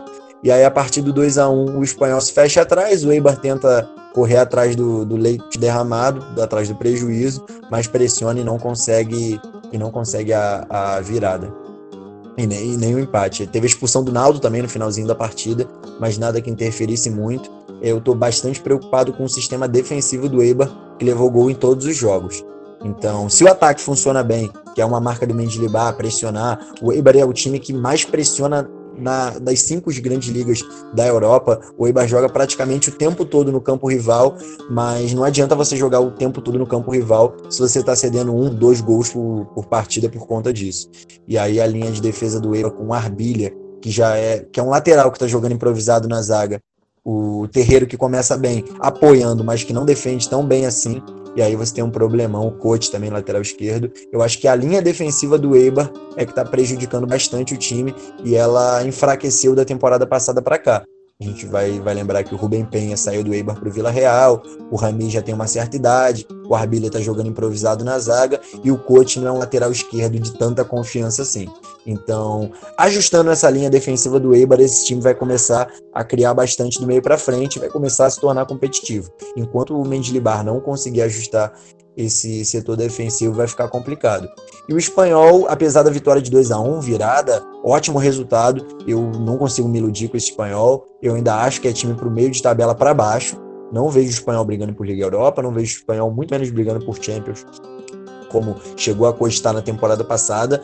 Então, principalmente nessa temporada que o espanhol vai ter que dividir as atenções com Liga Europa e Campeonato Espanhol, eu vejo esse elenco do, do espanhol da, da Catalunha bem, bem complicadinho, bem brigando na parte de baixo mesmo. Mas, de qualquer forma, vitória, de vi vitória e virada gigante do espanhol dentro de Impurua, que a gente sabe que é um campo bem hostil. E aí, Gerinha, dessa vitória do espanhol, meu mano, conseguiu acompanhar? Claro, claro, e, e o Edu foi perfeito, né? Em todas as colocações. É, o Eiba, é, a gente tinha uma certa. A gente, a gente nunca duvida do Mendilibar, né? A gente sabe do, que é um dos melhores técnicos do futebol espanhol. A gente sabe que ele, ele sabe trabalhar com muito pouco, né? O cara potencializou o Rubem Penha de uma maneira absurda. O cara fez o Cucurelas virar um jogador ainda mais fantástico, né? É, e, mas esses caras estão fazendo, estão fazendo muita falta. Ok, começo de temporada ainda, tá, tá ajustando algumas coisas ali, tá encontrando ainda algumas, algumas é, algumas coisas ali para encaixar direitinho, para ele achar a melhor formação, melhor forma de jogar. Mas sim, o Mendilibar, ele, ele, ele como, como o Edu disse, o Eibar é o time que mais, que melhor, que mais, mais pressiona, né? Na cinco linhas de liga é um negócio bizarro. O time não tem medo de subir, só que assim, você para aplicar isso, você não pode, não, não funciona com qualquer jogador. Claro, todos correm, todos correm, mas tem que correr de maneira coordenada tem que correr de maneira correta. E, e isso preocupa um pouco, porque o Eibar, ele sabe pressionar. Só que um, um, uma, uma, peça errada, uma peça movida errada, alguém que não tenha acompanhado, alguém que não tenha subido da maneira correta, na, no, da, da maneira correta, é, pode complicar. E, e o Mendilibar, eu creio eu que ele sabe disso. O Eibar vem sofrendo defensivamente, né? É, a gente sabe que o setor a primeira linha de defesa ali do, do, do Eibar nunca foi grande coisa. É, a equipe conseguia marcar gols assim, né, muito nessa parte da, da pressão, né, pressionando lá em cima, recuperando a bola rapidamente e saindo em velocidade, usando os, os lados e tudo mais. A gente não tá vendo isso tão bem assim nessa temporada. A equipe tá sofrendo um pouco, ofensivamente não tá tão mal, né? Mas o problema é que tá cedendo muito espaço. E começou bem o jogo contra o Espanhol, o jogo fez um bom primeiro tempo, é, só que no segundo tempo, o espanhol, que, que a gente até a gente vê assim, é, é impressionante. O espanhol da, da Europa League é um espanhol, o espanhol da, da, da La Liga é outro espanhol. Mas assim, a gente olha agora o espanhol, que eu também acho que, que não vai brigar por tanta coisa. Assim, Mas eu acho também, que... Só, só te cortando, eu acho que a gente não, não pode nem usar essa comparação de espanhol da Europa League e o espanhol da La Liga, porque os times que o espanhol pegava na Europa League eram bem fraquinhos, concorda? Não, com certeza, concordo. Mas assim, é, eles são fracos, o espanhol é muito melhor, mas pelo menos o espanhol ele tá, ele tá confirmando, entendeu? Tipo, ele não tá, Verdade, ele não tá, sim. ele não tá, é, ele não tá passando. Não tá espanholando, como a gente imaginar. Isso, exatamente. Ele tá pegando os times fracos e ele tá passando por cima dos times fracos. Então, assim, ele tá fazendo o que ele tem que fazer. E é, é o que a gente espera do espanhol. É, né, no, no, Campeonato Espanhol, a gente, a gente sabe que o espanhol ia sofrer, porque você disputar duas competições com, no, na, no futebol espanhol já é difícil, é mais para um time como o espanhol. Você, você disputar três, sendo uma, uma competição fortíssima como é a Europa League, vai ser complicado. Olha, é, eu posso, eu posso estar enganado, eu, eu não, não lembro agora onde eu coloquei o espanhol é, na, na, na nos, nos, palpites da temporada, eu acho que foi na parte de baixo da tabela, mas assim, eu, eu espero que não e ainda acho que não, mas eu não me surpreenderia com o espanhol brigando lá embaixo a temporada toda. Exatamente, porque você conciliar tudo isso vai ser complicado. O espanhol não tem um elenco profundo. Ainda perdeu o técnico ainda perdeu dois dos melhores jogadores do time, né? Então fica complicado a gente fazer mais. Uma vitória como essa, num campo como é Ipurua, pô, é, é um resultado excelente para dar uma moral grande. O espanhol jogou bem o segundo tempo, fez seus dois gols ali num espaço de tempo é, curto até e soube se fechar. Vitória, é isso que importa. Nesse momento, o espanhol, é a vitória. Vitória, primeira vitória do campeonato, quatro pontos agora, saiu da zona. Isso que importa. Agora a gente vai ver se o time vai ter é, essas atuações irregulares ou vai tentar manter uma regularidade para se manter na primeira divisão, ali, décimo primeiro, décimo segundo talvez, décimo, é, e, e, tentar ali o máximo, o máximo possível na Europa League, né? Ou vai, ou, ou vai brigar para não cair, né? E, e, também vai acabar sofrendo muito na Europa League. Vamos ver como é que o Galego vai saber usar esse elenco da melhor maneira possível. Porque tem jogadores ali também que estão aparecendo bem. O Pedrosa é muito bom lateral esquerdo. É, o Roca ficou, né? Surpreendentemente o Roca ficou. É, o, o Vulei vai ser um cara muito importante, já vem sendo muito importante. Facundo Ferreira tem que fazer gol, não precisa ser o Borja Iglesias da vida, mas tem que ter essa regularidade. Na Europa League, o cara fazendo gol a rodo na, na, na La Liga, ele também precisa aparecer. Mas enfim, vamos ver como é que o espanhol vai saber se lidar, mas é foi uma vitória muito boa. Pro Eiba, é, segue horrível, apenas um ponto, mas aquilo que eu disse, o Medilibar também tá achando a maneira certa de jogar. Se esse time encaixar direitinho, ele tem tudo para não brigar lá embaixo e manter aquela ali sua, de, sua décima também, a mesma posição do espanhol ali, décimo segundo, décimo terceiro, décimo primeiro, mas vamos ver, essas duas equipes estão deixando muito a desejar. Tá aí, cara. E por falar em posição, chegou a hora de falar do líder do líder da rodada por enquanto o, o, e do campeonato, é claro, Rogerinho, eu tô falando uh, do nosso Sevilha, cara, que veio lá e venceu a equipe do Alavés uh, fora de casa, cara, com uma caixa, meu amigo, de Juan Jordan. Que senhor jogador, rapaz. 1 a 0 para a equipe do Sevilha, líder do campeonato espanhol. Mais uma vez o Sevilha mostrando a sua eficiência. Mais uma vitória de 1 a 0 fora de casa, né? Tinha sido assim contra o Granada. Né? É, a equipe só sofreu gol em um jogo, né, desses quatro até agora, que foi contra o Celta. É, que não era para ter sofrido, né? Foi um, ali um momento de apagão total do time. Mas o time do Lopetegui. Começa muito bem o campeonato espanhol de novo, né, cara? Já tinha começado na temporada passada e começa novamente muito bem o Sevilha. Com certeza. Só, e assim, a gente vê o Sevilha começando nas últimas temporadas bem, mas a minha preocupação muito grande com o Sevilha era a defesa. A defesa, pelo menos nesse princípio, tá muito bem. É, a gente fala que não, tudo bem, não sofreu gol contra o Alavés. Alavés, a gente sabe que é uma equipe que não é de fazer muito gol, mas uma equipe que se fecha muito bem. É, mas agora, não tomou gol do Granada, Granada voando, a gente vai até falar ainda. Fazer, é, é uma equipe com, com Davi Martins ali muito bem ali no ataque é, muito veloz e tudo mais. É, então, e, e, também criando. O Sevilla não é aquele time que tá ficando atrás só esperando. Não, o Lopetegui não joga assim. O Lopetegui gosta da bola, gosta de volume de jogo. Durante o jogo, o Sevilla chutou 19 vezes, 7 no gol, né? Pacheco muito bem, de novo, goleiraço. É, mas é, tem um volume muito bom. Eu, eu, vou falar aqui toda semana que o Sevilla ganhar impressionante como ele sabe usar os laterais. É, é um time muito veloz, é um time que sabe criar de, de maneira associativa. É, o, o Jorge Jordan é um jogador incrível, é muito bom jogador esse cara. Meu Deus, como ele, ele rege esse meio de campo, né, cara? Ele, ele não é um cara rápido, mas ele sabe progredir muito bem, tem um controle de bola muito bom, bate muito bem de fora da área e mereceu o gol. Lindíssimo gol, né? que garantiu uma vitória importantíssima do Sevilha. Sevilha aprove... E, aliás, o Sevilha vencendo num campo dificílimo. Jogar em Mendizorroça é muito chato.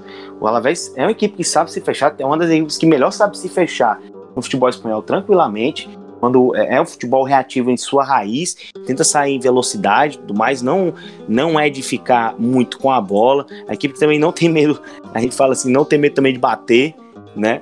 a defesa muito bem, por mais que tenha perdido o Maripan para o Mônaco, ainda mantém uma boa, uma boa, uma boa regularidade ali. O Rodrigo Elai é também, faz com Laguardia. Só que, enfim, é, o Sevilla aproveita, né? Aproveita o tropeço de Atlético Bal, aproveita a derrota do Atlético de Madrid e volta à liderança, com méritos, com méritos. A, a, defesa foi muito bem, a equipe soube chegar, soube atacar e foi, foi um resultado merecido. Agora vamos ver se, se, se vai manter essa eficiência ou se, que nem nas outras temporadas, vai dar aquela caída que a gente sabe do Sevilha. O Sevilha começa muito bem, depois cai e passa um tempo. Eu acho que com o Lopetegui vai ser diferente. O Lopetegui ele sabe, é, ele vai saber achar uma regularidade e manter essa boa forma do time. Já pro Alavés é, o Alavés não começa mal o campeonato. O Alavés está ali em 11 primeiro, tem seus cinco pontinhos, tá, tá sabendo usar o fator casa também. E é uma equipe bem competitiva, por assim dizer. Não é uma. É, é, Alavés provavelmente é uma das equipes mais chatas, entre aspas, de ver jogar. Se você gosta de futebol ofensivo. Não é uma equipe muito criativa. Mas é uma equipe que defende muito bem a área, sabe sair em velocidade. É uma equipe que vai dar trabalho para muita gente ainda nesse campeonato. E aí, Edu, o que, que você conseguiu acompanhar aí dessa vitória do Sevilha, cara? Uh, bom jogo também do Argentino Campos, Ticharito também entrando nessa equipe, botando até bola no poste aí para a equipe do, do Sevilha, cara. O que, que você conseguiu acompanhar aí da vitória do É, vitória gigante do Sevilha. Antes de começar a falar desse jogo, vou fazer só uma perguntinha pro Gera. Gera, o Sevilha venceu três partidas fora de casa nesse início de temporada, empatou contra o Celta. O único jogo que ele empatou, que ele perdeu pontos, foi contra o Celta em casa. Tu já viu Pro Nato também, vocês podem responder. Vocês já viram o Sevilha vencer três partidas seguidas fora de casa? Eu nem duas. Eu, não, eu na temporada passada. Bicho, eu, eu, acho que eu era criança ainda, bicho. Não, é porque normalmente, né, o, o Sevilha usa o Santos Pizjuan, o Santos Pizjuan como, como é, é aquele caldeirão mesmo. E Nossa, eu vi Luiz Fabiano ainda tava lá, pô. que é isso? Que é isso? Né? Não é possível. que maldade, pô. É, Luiz Fabiano, pô. Pô, mas, mas, mas realmente, Edu, é um, é um negócio que a gente estranha, né? Porque a gente sabe, na temporada passada o Sevilha quase não Eu não lembro se ganhou não ganha, na última não rodada. De casa. Não lembro, mas pô, não ganha, mas nessa aqui o time tá trabalhando muito bem. E vendo aquilo que eu disse, da eficiência. O, o Lopetegui tá sabendo defender e atacar com muita qualidade. E coisa que os outros técnicos não, não sabiam. É, então, legal, é legal. É legal de destacar, de destacar mesmo. Perfeito. É, e aí, é, justamente isso aí que você falou sobre defender. É, Juan Jordan, craque de bola. O Lucas Ocampo chegou jogando muito. O Titiarito, para mim, vai, vai tomar a vaga do Luke De Jong, porque o Luke De Jong ele não está correspondendo a, ao estilo de jogo do Lopetegui. Tem outros nomes também, Oliver Torres, Reguilhão, nem preciso falar, mas eu quero falar de um jogador que eu acho que se encaixa perfeitamente nesse, nesses clean sheets que o, que o Sevilla tem tendo, que é o Diego Carlos. Rapaz, o que esse Diego Carlos está jogando, eu não conhecia ele, ele jogava, acho que jogava no Nantes. Acho que o Gera acompanhava mais dele. Jogava no Nantes, eu não conhecia, fui conhecer a partir dessa temporada. E o upgrade que o Diego Carlos deu nessa zaga pro Sevilha, porque o Carriço já jogava no, no Sevilha. O upgrade que o Diego Carlos trouxe pro lugar do que já é, Jerinho até gosta, acho que já é o zagueiro técnico, mas o Diego Carlos no jogo físico, marcação, duelos aéreos, até velocidade, que ele é bem mais rápido que o que já é, Diego Carlos para mim é uma das grandes contratações desse início de temporada como um todo.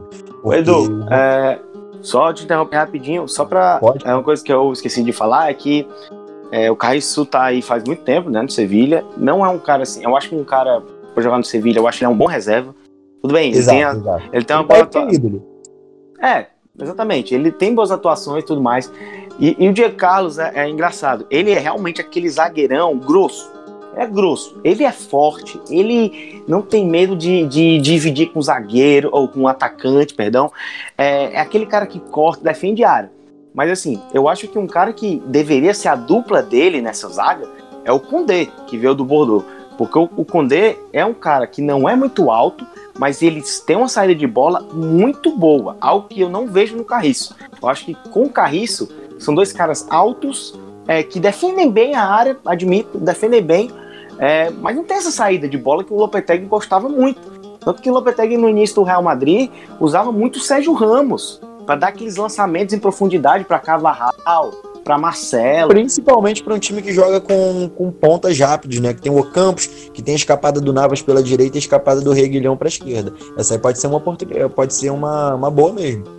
É, e, e o Condé ele tem essa qualidade. Ele, ele quando ele jogava no ele é um cara novo, ele tem que se lapidar ainda um pouco mais, mas pô, ele é um cara que para mim tem potencial para ser titular absoluto nesse time.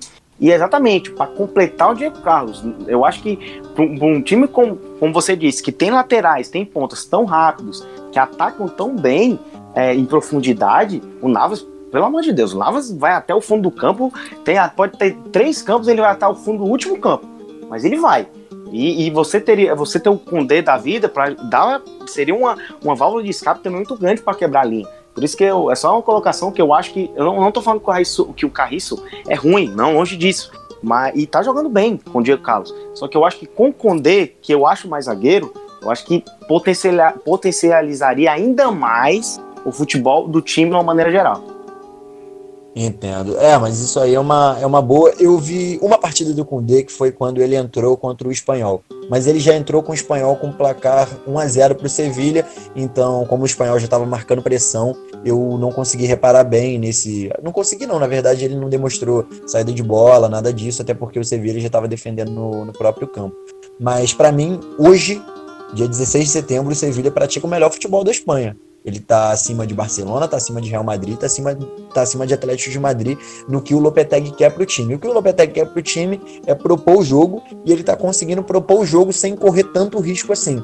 A partida começa com o Sevilla levando contra-ataque perigoso do Lucas Pérez. E ainda, Edu, complementando o que você falou, cara, de correr pouco risco, também fica a menção rosa aí pro brasileiro Fernando, que protege e consegue proteger bem esse, esse miolo de defesa nele. aí, dando dando, dando sustentação para esses alas que apoiam demais, tanto o Reguilhão quanto o Navas, né, mano? O Sevilha é perfeito, Nato, perfeito.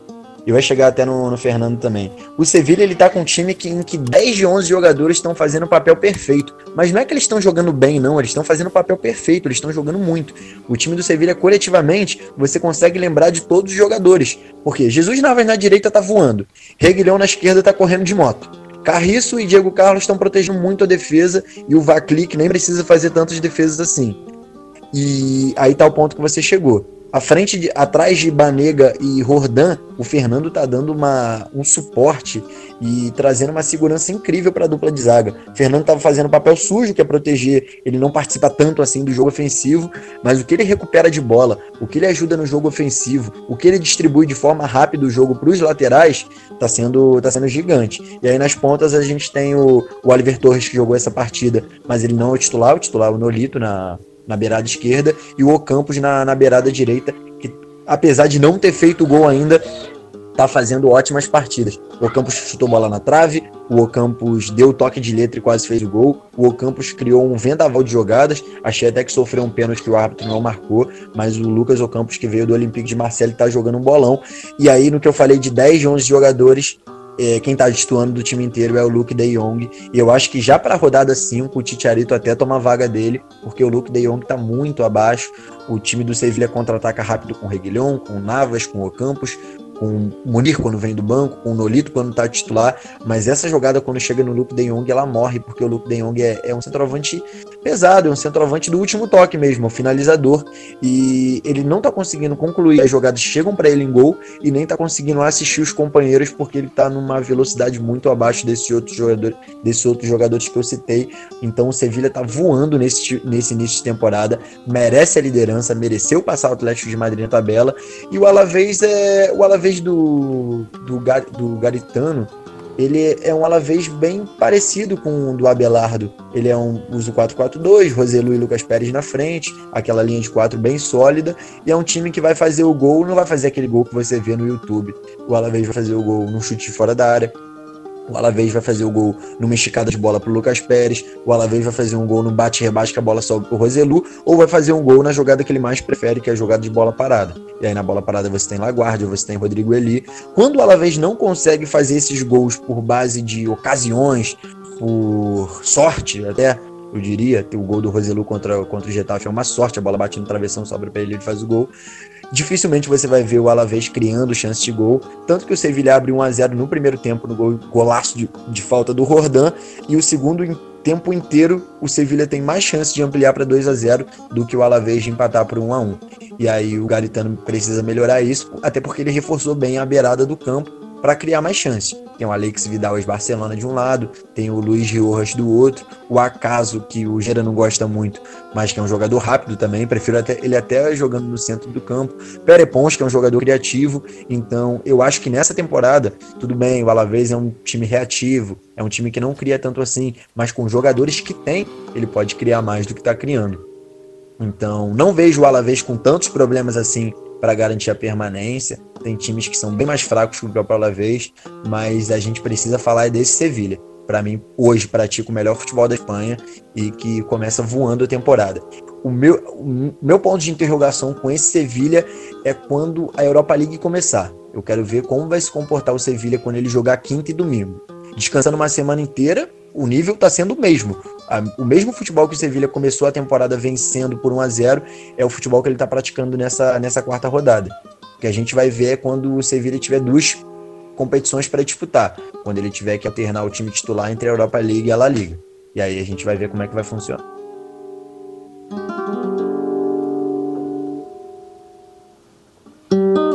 Rapaziada, só para avisar, mais cinco minutinhos para gravação, tá? Que eu tô ficando sem bateria. Vou, vou chamar você, Edu. Tá aí, cara. Então, Edu, já partimos pro nosso próximo jogo, mano, porque o Granada, como o Gerinha já adiantou lá no início do programa, tá voando, cara. Foi até o Balaídos e sapecou 2 a 0 em cima do nosso Celta de Vigo. Uh, Celta de Vigo com os velhos problemas de sempre, cara, e até com expulsão aí, que foi determinante pra vitória, dois expulsos. Determinante pra vitória do Granada, 2 a 0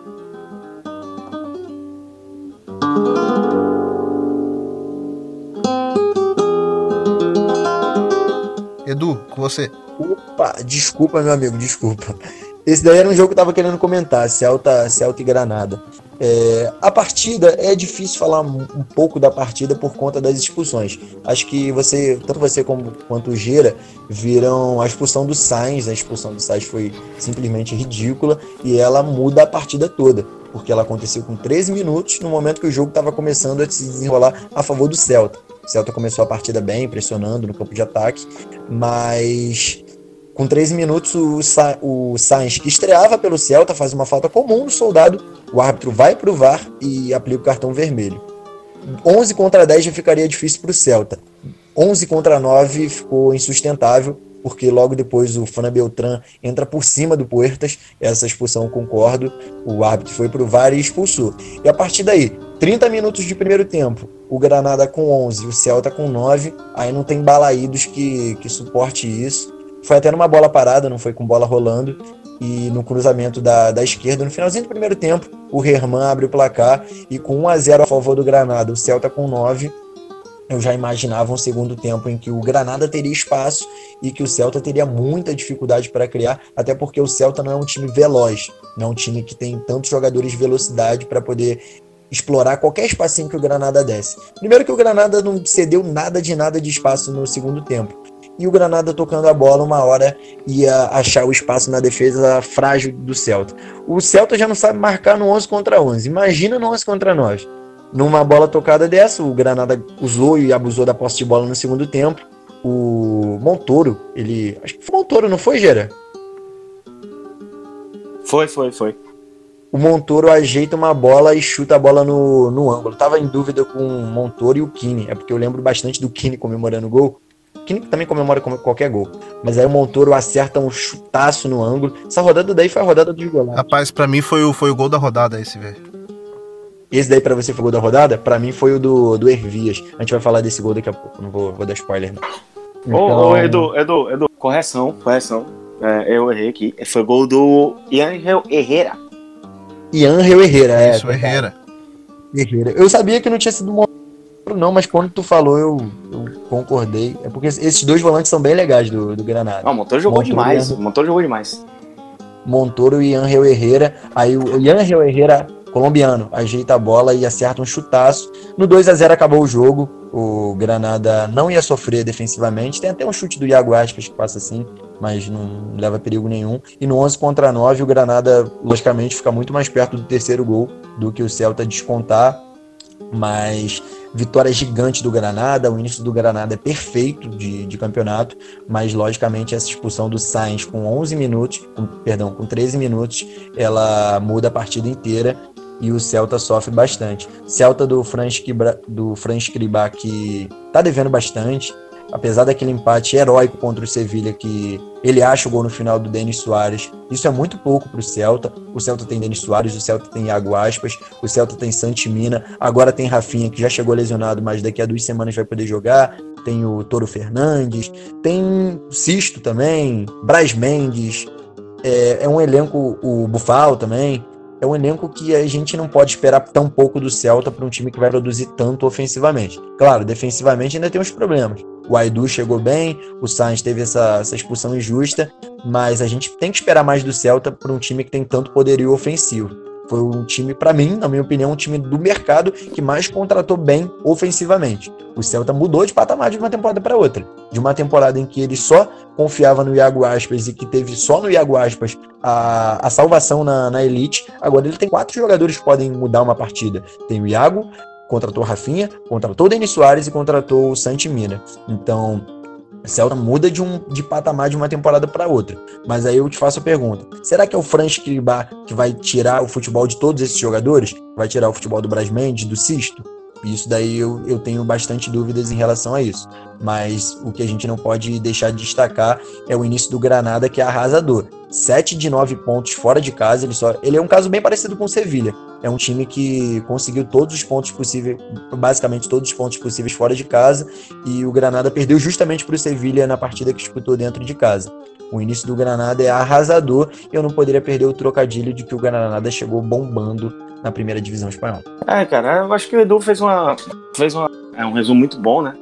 Quer ser o mais breve possível aqui, mas Granada mostrando um, um, um, é uma equipe que tem uma ideia muito legal, né? Tipo, é uma equipe que sabe, é uma equipe que tem as suas limitações, sabe que tem as limitações, mas sabe usar da melhor maneira possível. É uma equipe intensa. É, é, esses caras, o Ian Herrera, o, o Montoro, o Machis, o, o Fred Vico, são caras que, que é, são muito intensos, no sentido de que eles correm bastante, eles são incansáveis. É, e outra coisa, a defesa está muito segura para mim também. Eu acho que o, o, Granada, a gente fala que o ataque do ataque do Granada, tudo mais, que merece é, um, uma atenção legal, mas a defesa está muito bem. O Lerman Sanches fez mais uma boa partida, já vinha uma, na última rodada, já tinha feito uma excelente partida. Nessa foi muito bem de novo, teve gol. É, é, é, essa linha de zaga é bem, é bem, é, é bem regular, né? Bem sólida. O, o Domingos Duarte também faz uma dupla legal. Então, o Granada é, ele tá, tá formando esses pontinhos importantes, tá criando essa gordurinha, já tá ali em sexto, algo surpreendente, né? Pra, a gente não, não pensaria nisso há pouco tempo. Então, é, muito bem, muito bom o começo do Granada. E o Celta, cara, o Celta parece que tudo corre contra o Celta. É, a equipe vinha de, de dois bons resultados, né? Tinha vencido Valência, tinha empatado com Sevilha fora, foi um resultado fantástico por todas as circunstâncias do jogo que a gente assistiu, né? Que a gente viu. E era, era, essa, era esse o jogo para vencer e embalar de vez. Aí teve a expulsão do Sainz, é, aí também teve outra expulsão que complicou bastante as coisas, né? Que foi a expulsão do Beltrán, aí já dá aquela quebrada. Então, é, é complicado, né? É um resultado que desanima, desanima muito. Não tem nem como culpar muito algumas atuações, porque dois, dois jogadores a menos faz uma diferença bizarramente grande. Então, mas agora é recolher esses cacos, né? E pensar para frente, tem que olhar para frente, sempre no próximo jogo. O Granada, excelente, momento muito bom, duas vitórias fora de casa, assim, é, indiscutíveis. E o Celta, é, repito, olhar para frente, tem muito campeonato ainda. Tem elenco para isso. A equipe tá conseguindo até achar uma consistência maior na defesa. Então, tem que manter essa pegada. Tá aí então, cara. Vamos então pro próximo, o próximo resultado da rodada, ô Gerinha, porque a gente teve aí o um empate do Valladolid com o Osasuna, 1 um a 1 um. É, cara, primeiramente, o gol da rodada, me perdoe, mas o gol da rodada foi, foi do senhor Hervi, Hervias. É porque é um, um nome complicado de falar, mas Pablo foi do Pablo. Pronto, Pablo Hervias foi o gol do Pablo Evias, um golaço de falta, só, né, queria, teve um debate aqui, mas para mim esse foi o golaço da rodada. Mas enfim, é, é assim, é, o Valladolid ele tem, que, ele tem que aproveitar, cara. Ele tem que aproveitar esses duelos em casa contra times que, em tese, vão ser adversários diretos na briga, na briga contra o rebaixamento. todo time que briga contra o rebaixamento tem que aproveitar esses jogos em casa. Ainda mais quando você sai na frente, né? Então, assim, é, o Osasuna criou mais até que o Valladolid, só que o Valladolid soube sair na frente. E normalmente o Sérgio Gonzalez sabe sair, sabe, sabe, se defender, sabe, sabe usar a velocidade do jogador de frente, a inteligência dos caras, do Sérgio Guardiola principalmente. Só que dessa vez não, não conseguiu segurar. O Sassuna é, é, muito bom o time do Sassuna, do meu para frente principalmente. É, tem um talento muito grande ele é uma equipe que cria muito bem também. Né? É, não é uma equipe que faz, chega lá, também é só tipo eficiente, chega lá, faz o gol e pronto. Não, é uma equipe que cria, uma equipe que tem jogo vertical, uma equipe muito organizada ali naquele meio de campo também, tem uma organização muito boa é, e mereceu um empate. Mereceu um empate, foi buscar, vem, é, é, é não sei se é com gol de vitória, mas pela, mas podia, pelas circunstâncias do jogo, talvez, né? Porque jogar contra o Valladolid é difícil fora de casa. Então, é, um resumo breve disso é que o time rendeu muito bem, o time do Osasuna, o Valladolid é, não continua com seu bom até, seu bom início de campeonato, né? Por mais que tenha seus cinco pontos ali, mas tenha perdido na última rodada, mas segue bem, são as duas equipes, as duas equipes estão bem, né? Foi um empate meio xoxo, se a gente for pensar. As duas equipes se manteram praticamente no mesmo local ali da tabela, ali na décima colocação, décimo primeiro, nono. Então, é, aquele, acho que foi um resultado meio xoxo, foi um jogo meio xoxo. Eu não gostei tanto do jogo, né? Assisti ele depois no, no T e creio que é, é, as equipes não vão manter, né? Vão manter essa, essa, esse bom momento, é, principalmente o Osasuna, que segue sendo um time extremamente competitivo. Então, vamos ver, vamos ver o que eles têm a apresentar mais, porque o jogo não foi muito bom. É, mas o grande destaque foi realmente pro gol do Pablo Evias, que olha, foi uma. A reação do Sérgio Gonzalez depois do gol foi. explica muita coisa. Realmente, foi uma caixa de falta. E aí, o, o Edu, o que, que você conseguiu acompanhar do jogo? Então, eu tenho uma opinião um pouquinho diferente do Gera. Gostei bastante do, do Valladolid Osasuna. É uma partida em que o Osasuna merecia ter saído com a vitória. O Osasuna criou um vendaval de oportunidades, perdeu o gol com o time Ávila, teve duas bolas na trave, uma do time e outra do Roberto Torres, mas não ter aproveitado as chances para fazer um a 0 condicionou que o Valladolid abrisse o placar. O Osasuna jogou bem melhor o primeiro tempo, o primeiro tempo vira 0 a 0 e aí logo quando começa o segundo tempo o jogo vira um pouquinho. A bronca que o Sérgio Gonzalez deve ter dado no vestiário do, do foi qualquer coisa, porque o Valladolid volta se impondo, usando o fator casa, é, assim como o estádio da, assim como o Anueta é, a, o jogo do Valladolid em Pucela foi o primeiro jogo de temporada no José Zorrilla. Então, e aí sim, no início do segundo tempo, a torcida do Valladolid joga o time para cima. E antes do gol, antes do golaço que o Hervias fez, o Sérgio Guardiola já tinha perdido um gol de cara. Sérgio Guardiola é ótimo centroavante, mas ele precisa melhorar um pouquinho esse toque final dele. Ele é um centroavante que tem uma chance clara por jogo. Às vezes ele faz, às vezes ele perde. Nesse jogo ele perdeu. Só que não fez falta. Golaço do Pablo Hervias de falta. Ele bate a falta folha seca. Parecia que estava em 2003. Ele dá uma pancada ao Rubem quando ele se estica, a bola pega no travessão, desce 1 a 0 e aí vai muito do que o Gera falou que geralmente o Valladolid é um time que costuma levar o empate após ele abrir 1 a 0. O Valladolid abre 1 a 0 jogando em casa, mas um pouquinho depois a bola bolão enfiado do do, do Ibanez pro do time Ávila. E o time Ávila, quando ele tem campo para correr, é difícil para esse cara. Ele faz o cruzamento na medida. E o mesmo Roberto Ibanez que deu o passe empata a partida. E a partir daí o jogo não rola muito, tem substituições, coisa e tal. Fato é que o Osasuna ele volta da segunda divisão para a primeira e está invicto. Ele venceu uma partida, venceu na estreia contra o Leganês, empatou as outras três, claro. Três empates, é melhor você ter um empate, uma vitória e uma derrota. Mas no ruim do ruim, o Osasuna está invicto na temporada, assim como o Real Madrid, assim como o Sevilha. E o início do Valladolid também é bem legal. É, apesar do, da maioria dos jogos ter sido empates, o, o Valladolid está competindo de igual para igual contra todos os adversários, mas é isso sim que o Gera disse. O Valladolid tem, é um time que tem que aproveitar bastante esses, esses jogos em casa contra os times do, do mesmo nível. São esses jogos que determinam a permanência. Um a um foi bem legal. Tá aí então, já chegamos então para fechar a rodada, o meu amigo Edu, vamos então lá para Sevilha, cara, porque a gente teve aí o encontro do, do Betis, cara, fechando a rodada, empatando em casa uh, com, com a equipe do Getafe, cara, no, no Benito Villamarim, o, o Edu, uh, gol aí do Joaquim. O que, que, dá para esperar ainda dessa equipe do, do, do, do, Betis, cara? Acabando tropeçando em casa. É, foi um bom jogo, um bom jogo também do, do, do Getafe. Um a um, cara. A equipe ficaram aí no, no, no empate. É, Betis e Getafe foi um jogo que a gente, que pelo menos eu já esperava, né? O Getafe fechadinho atrás, começando pressionando, abrindo o placar e depois retraindo. Foi exatamente isso aí que aconteceu. É, o Betis, ele é um time que cria bastante, ele tem o Fekir, tem o Panda, tem o Joaquim, que mesmo interminável, mesmo tão interminável, ele ainda consegue criar chances de gol. Só que o Betis, ele, do Rubi, do Rubi, do Setien, é, ele cede muito espaço atrás. O Bartra e o Mandi, eles jogam numa linha altíssima, que às vezes não tá tão bem coordenada. É um caso até parecido um pouco com o Eibar do Mendilibar nesse início de temporada.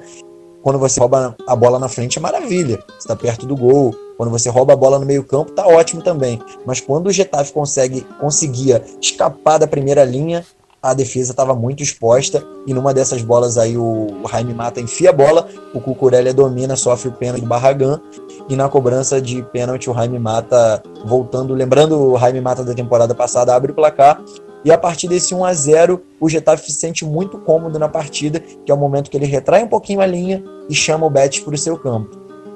E no que ele retrai a linha, ele consegue contra-atacar, contra-atacar. Tem o Cucurella que é rápido na esquerda, o Jason que fez uma boa estreia jogando pela direita, e os dois brigadores da frente, que são o Jorge Molina e o Jaime Mata. Esses caras não são tão rápidos assim, mas o senso de espaço, de movimentação, de posicionamento deles é, é surreal. Eles trouxeram muitos e muitos problemas para a defesa do, do Bet. Numa dessa o William Carvalho, ele recebe a bola na fogueira, tem que fazer a falta, ele é o último homem, é expulso. E aí o cenário é o seguinte, a gente vem para o segundo tempo com o Bet perdendo de 1 a 0 em casa, um jogador a menos e contra uma das melhores defesas da liga. E aí daí você já imagina a dificuldade que o Bet teria para poder criar a chance no segundo tempo.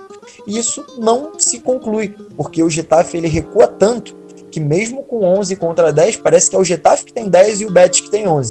E, e aí vem um ponto legal do Ruby, que ele bota o Loren Moron, mesmo com a menos, para poder jogar junto com Borja Iglesias, fica num 4-3-2.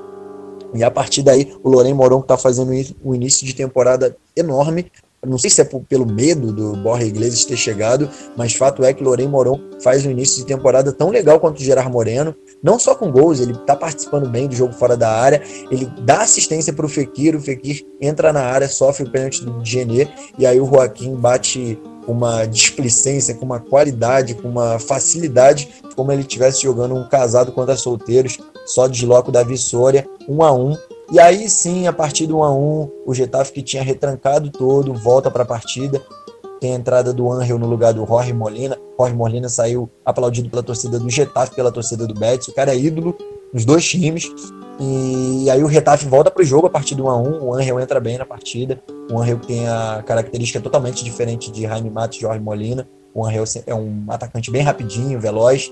O Angel, o Angel vira, faz o 2 a 1 só que o gol é anulado pelo VAR mas fato é que o bet ele ainda é uma incógnita. Eu não consigo dizer se esse bet do Ruby vai brigar por Liga Europa, não consigo dizer se esse bet do Ruby vai brigar por Champions League ou se ele vai ficar de décimo para baixo. É um time que ainda tem muitos altos e baixos. O Fekir tá bem, mas a defesa não tá bem assim é um time que faz gols, mas também leva na mesma, na mesma proporção em que faz. Mas o que dá para dizer é do Getafe. O Getafe do, de Bordalás começa sendo a principal dentre elas a decepção da temporada. É um time que levou gol em todos os jogos e é um time que está bem abaixo no poderio ofensivo. Claro, o Getafe não é aquele time que vai criar 5, 6, 7, 8, 10 chances por jogo. Mas o Getafe ele está apresentando um poderio ofensivo bem abaixo do que ele entregou na temporada passada, justamente tendo dois artilheiros que são Jaime Mata e Jorge Molina. Esse Getafe do borda laje pode entregar mais. E aí, Gerinha, fechando a rodada, o que você viu desse jogo do Betis, empate em casa? É, cara, tá meio estranha essa temporada do, Be do, do Betis, não, do Getafe até agora, porque é o terceiro empate, né? Seguido, perdeu na estreia pro de Madrid, depois foram três empates, todos por um a um equipe não tá tão mal defensivamente, só que eu acho que tá rendendo pouco ofensivamente. Eu acho que aquela dupla de ataque, as duplas né, de ataque do, do Getafe, que foram tão. que foi tão bem. Foram, na verdade, foram tão bem nas últimas duas temporadas. Não estão rendendo da mesma forma. Acho que o Jaime Mata ele começou a temporada meio lento. É, o Molina, a mesma coisa, por mais que eu não seja tão fã assim do Molina, mas ele vem, ele vai rendendo. É, acho que o grande destaque ainda é o Cucurella, né? Que foi um reforço assim, a gente sabia, a gente sabia que seria um reforço fantástico. E assim, é, estranho, né? Segundo jogo na rodada que tiveram uma mesma equipe teve duas expulsões, né? O primeiro foi o foi o Celta, agora foi o, foi o Betis, mais que o, o Moron tenha, tenha sido lá na, no final do jogo já, praticamente.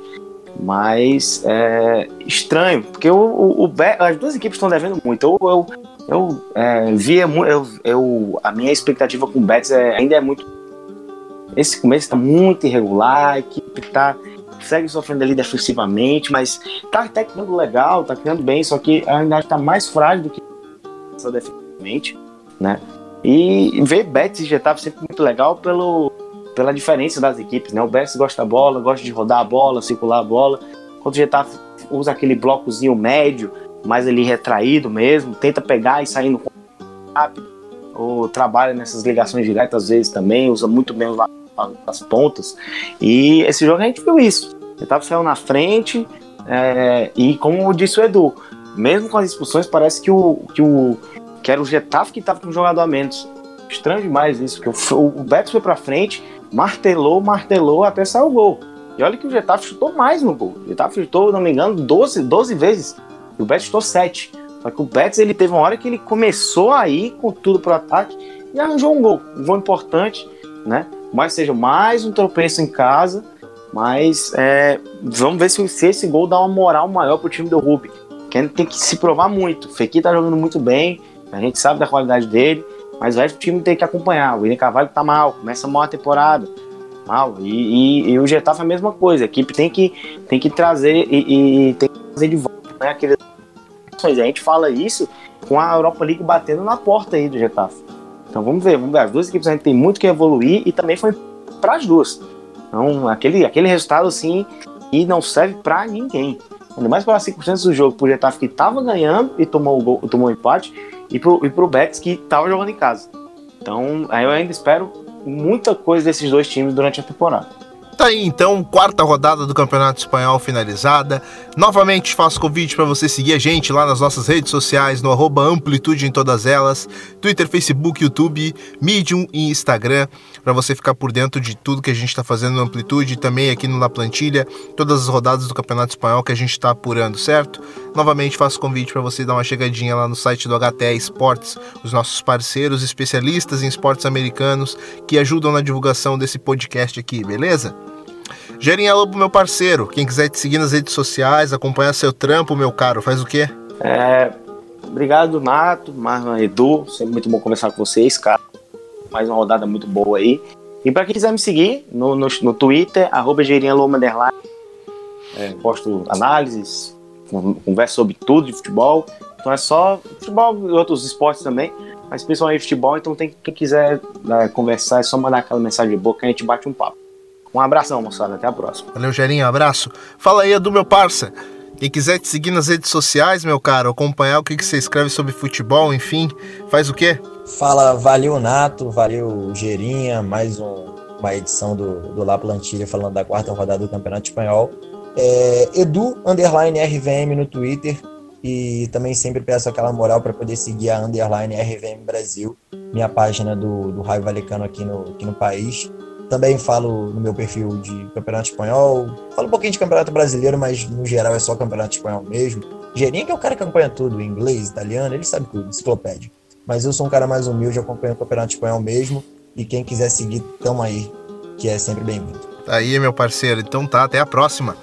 Então, cara, já novamente eu faço convite para você seguir a gente nas redes sociais e também dar uma chegadinha lá no arroba Nato Natoso, que eu tô por lá também, certo? Mas é isso, a gente se vê na próxima rodada do Campeonato Espanhol. Um abraço, tchau, tchau!